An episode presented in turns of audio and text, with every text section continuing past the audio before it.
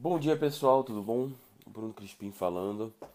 E hoje eu vou falar mais uma vez de um erro que me impediu, me travou por vários anos. É, esse é um erro completamente novo, porém o efeito é o mesmo dos outros. É, esse erro é, foi, é muito recorrente entre autores iniciantes, principalmente entre autores, autores de fantasia e de ficção científica, que é usar a pesquisa como uma forma de procrastinação. Bom, vou falar sobre a minha experiência e vocês veem se faz sentido para a experiência de vocês ou não, se eu estou viajando. Bom, eu queria escrever um meu primeiro livro, meu primeiro romance, e que 15 anos depois eu ainda não escrevi. Eu queria fazer ele é, escrever uma fantasia, né? A história era uma, uma fantasia contemporânea. É, e eu comecei a desenvolver o mundo, as lógicas do mundo, como funcionaria esse mundo. Comecei a aumentar a dificuldade de pensar em geopolítica, como seriam as nações nesse mundo, as religiões desse mundo. Comecei, comecei a aumentar, aumentar, aumentar a dificuldade. É, li vários livros, pesquisei muito. Cinco anos depois, eu estava com quase nada escrito, não tinha é, é, praticado nada dessa história e ainda bem que eu fiz algumas alguns exercícios práticos para evoluir nesse período. Mas para essa história eu não estava nem um pouco é, não estava nem um pouco definida. Então eu já tinha um esboço do que deveria ser a história. Esse esboço é, não me levou a lugar nenhum. Eu não conseguia escrever o primeiro, é, primeiro capítulo. Acabava é, sempre não gostando, sempre rasgando, jogando fora. Tudo isso porque eu investi tempo demais numa coisa que é alegórica. É, obviamente, uma boa alegoria se torna é, é, parte integrante da história, uma parte que não pode ser tirada.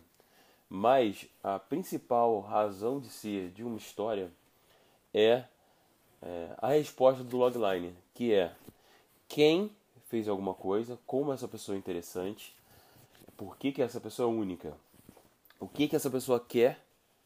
Então, o que, que ela quer acima de tudo que ela vai daria a vida dela para isso. E quem vai impedir que é a força antagonista que vai se opor ao nosso protagonista. Essa é a estrutura central da história. Esse é o resumo da história. Se a gente criar é, gastar é, todo o tempo que a gente tem escrevendo só a, alegoria, a textura, a gente não vai ter uma história é, forte o bastante para ela ser boa. Então, por mais que a história, a nossa ideia seja interessante, por mais que a nossa ideia seja inclusive genuína e única, ninguém no mundo, nas 7 bilhões de pessoas que vivem aqui, e todas as outras que já passaram por aqui, ninguém pensou nela. Mesmo assim, ela precisa ser bem estruturada, ela precisa ter um, um protagonista muito bom, ela precisa ser escrita da melhor forma. E se a gente não praticar isso, se a gente tiver essa ideia brilhante, a gente vai acabar só por queimar ela. Então, é, a saída que eu, que eu consegui foi começar a escrever histórias que não tivessem o fantástico. Eu comecei a tratar delas até que eu consegui entender, primeiro, é, como construir personagens fortes e, segundo, como construir narrativas fortes. Então, só depois, tanto que a primeiro romance de, de, de, de é, fantasia que eu estou terminando é, foi agora. 15 anos depois de eu ter tentado escrever essa primeira fantasia, é uma, um outro livro. É, então, talvez para você isso não faça sentido, mas eu queria que você considerasse a questão. É, pode ser que o, o primeiro capítulo, o primeiro romance que você vai escrever, o primeiro livro, seja mais uma é, mais uma, um teste, um treino, e eu vou falar disso depois, mas pode ser mais um treino, pode ser usado como um grande exercício. É, e depois, se ficar bom, você, você publica. Se não ficar bom, você aprendeu.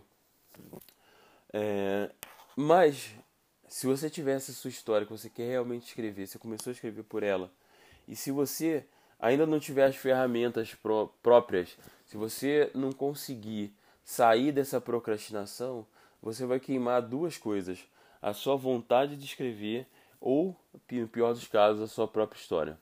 Então, é, o que eu instigo vocês a fazer é escrevam. Se vocês quiserem escrever essa história de, de fantasia, escrevam, mas coloquem a, a ênfase na história central, na trama central, ou então nos personagens. Melhor das hipóteses, nos dois.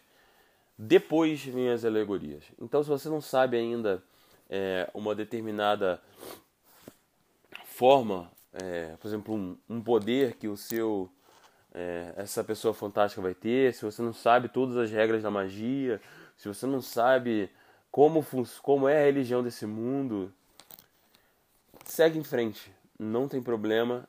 É, termina o, o, o, o primeiro esboço da sua história primeira versão da sua história, e depois, aí sim, já com a história bem fundamentada, você continua, você segue com ela.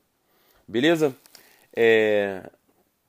Deixar aqui um post, um post sobre algumas mudanças do guia.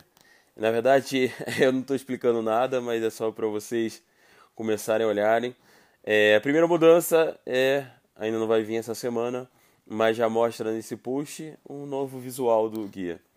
Beleza? Deem uma olhada, um abração e até sexta-feira. Tchau, tchau.